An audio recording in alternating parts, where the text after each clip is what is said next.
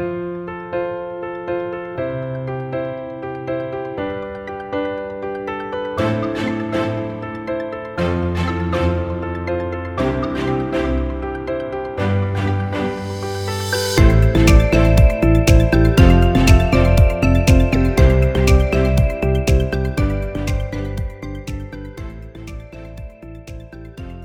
tal? Bienvenido al episodio número 12 con el título Dime con quién andas y te diré quién eres de la segunda temporada del podcast Intención Creativa.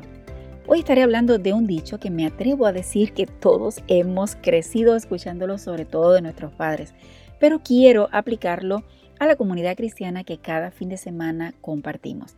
Te habla la profesora Jacqueline Ruiz y te doy las gracias por estar aquí y darme el espacio para enfrentar la emergencia familiar de la semana anterior, que aunque aún no ha finalizado, hay que continuar con este proceso. Ahora, si es la primera vez que estás por aquí, te doy la bienvenida al podcast Intención Creativa, donde te proveo información de valor para ti, un cristiano valiente que hace lo posible cada día para hacer un excelente trabajo en tu iglesia o ministerio.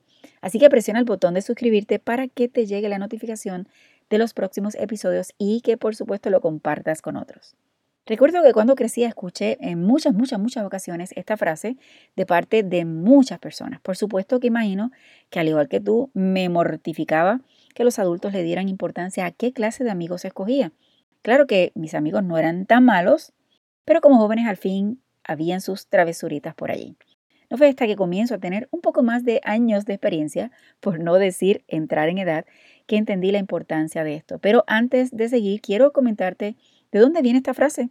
Que tal vez no conoces.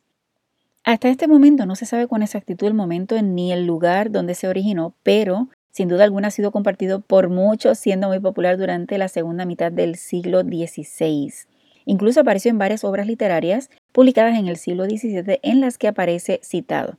Algunos ejemplos de esto, por ejemplo, Dime con quién andas Decirte es quién eres aparece en la segunda parte del ingenioso caballero Don Quijote de la Mancha de Miguel Cervantes en el 1615 y Cartas en refranes de Vasco de Garay en 1632. También como Dime con quién andas, hijo, y diréte quién eres en la obra La vida del buscón llamado Don Pablos de Francisco de Quevedo en 1622. Por supuesto, muchos empresarios han utilizado la frase, como Jim Roth y Robert Kiyosaki, entre otros. No sé si sabes que todos nosotros somos como esponja. Tú y yo somos como esponjas. Absorbemos todo lo que las personas que nos rodean nos aportan. Lo quieras o no, esa es la noticia lamentable. Quieras o no, vamos a absorber. Si nos juntamos con personas alegres, que hacen ejercicios, que son luchadoras o que son unos chismosos, que todo lo ven negativo o que siempre están de brazos caídos, poco a poco vamos adquiriendo esas características. Por supuesto que la naturaleza del ser humano es estar con las personas que son afines a sus gustos o intereses, pero cada uno del grupo aportará lo demás que trae en el paquete como ser humano. Mi pregunta para ti es, ¿podrías aplicar esto a la comunidad de la iglesia? Y la respuesta es claro que sí.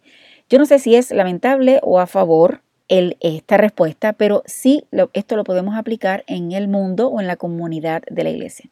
Reconozco que en el ambiente de la iglesia normalmente no podemos escoger las personas que están en el, en el equipo de trabajo. Y también sé que a veces nos toca colaborar con personas fáciles de trabajar y otras menos fáciles. Y lo sé, ya tu mente está corriendo y hasta nombres te vinieron a la mente. No te sientas mal, todos hemos pasado por ese proceso de trabajar con todo tipo de personas. El detalle está en que si aceptamos nuestra función o el trabajo que vamos a realizar, debemos hacerlo lo mejor posible, pero esto no te obliga a convertirte en el mejor amigo de esos difíciles del grupo. Lo que sí tenemos obligación, como Dios indica, es que nos amemos unos a otros y esto significa aceptarlos y amarlos en el Señor. Lo que sí podemos escoger, oye bien, es con quién pasamos más tiempo en la iglesia. Y mi pregunta a esto es, y es para que reflexiones, ¿Tú estás con los que se quejan pero no aportan soluciones? ¿Estás con los que esperan que todo lo haga el pastor? ¿Estás con los que saben de todo pero no se meten para nada a ayudar? ¿Estás con los que ven todo negativo? ¿Estás con los que son tan conformistas que no piensan que siempre hay aspectos a mejorar?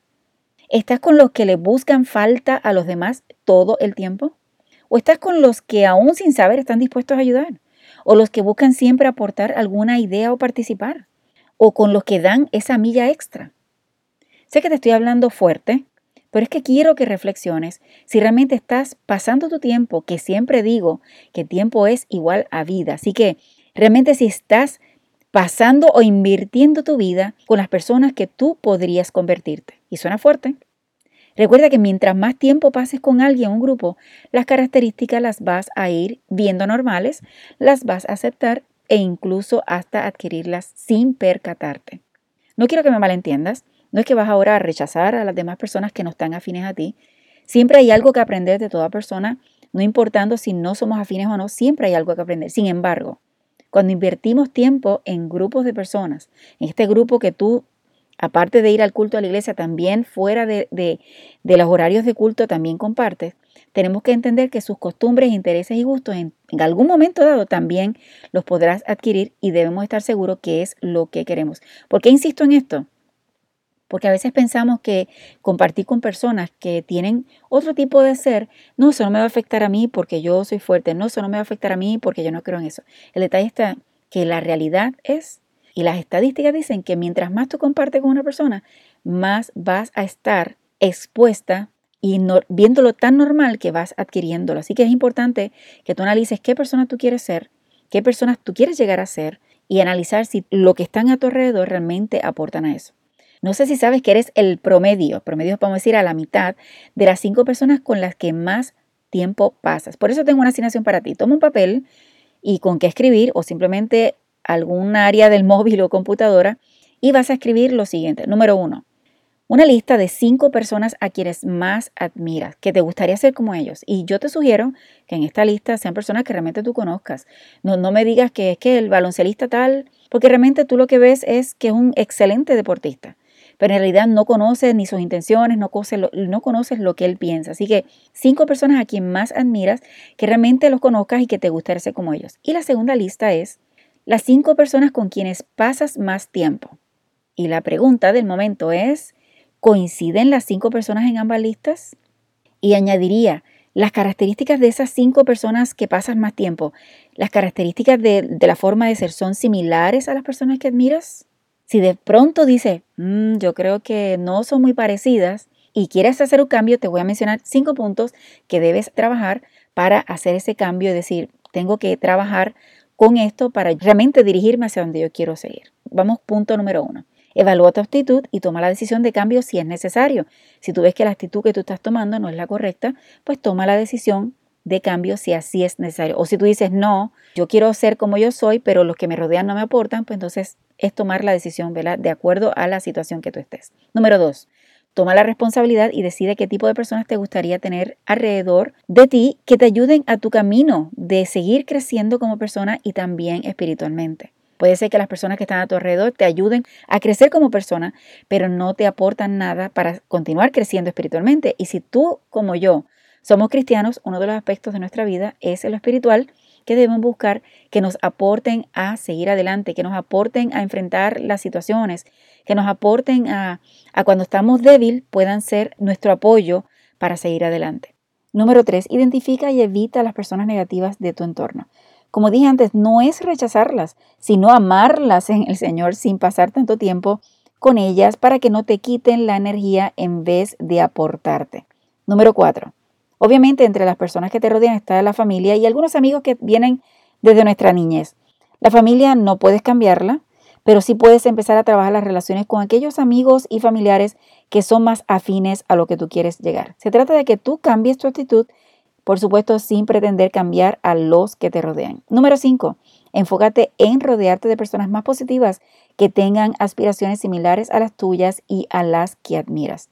Si analizas y aplicas estos cinco puntos, verás cómo poco a poco irás adquiriendo sus comportamientos y actitudes que te ayudarán a acercarte a las metas en la vida que estás proponiendo para este nuevo año.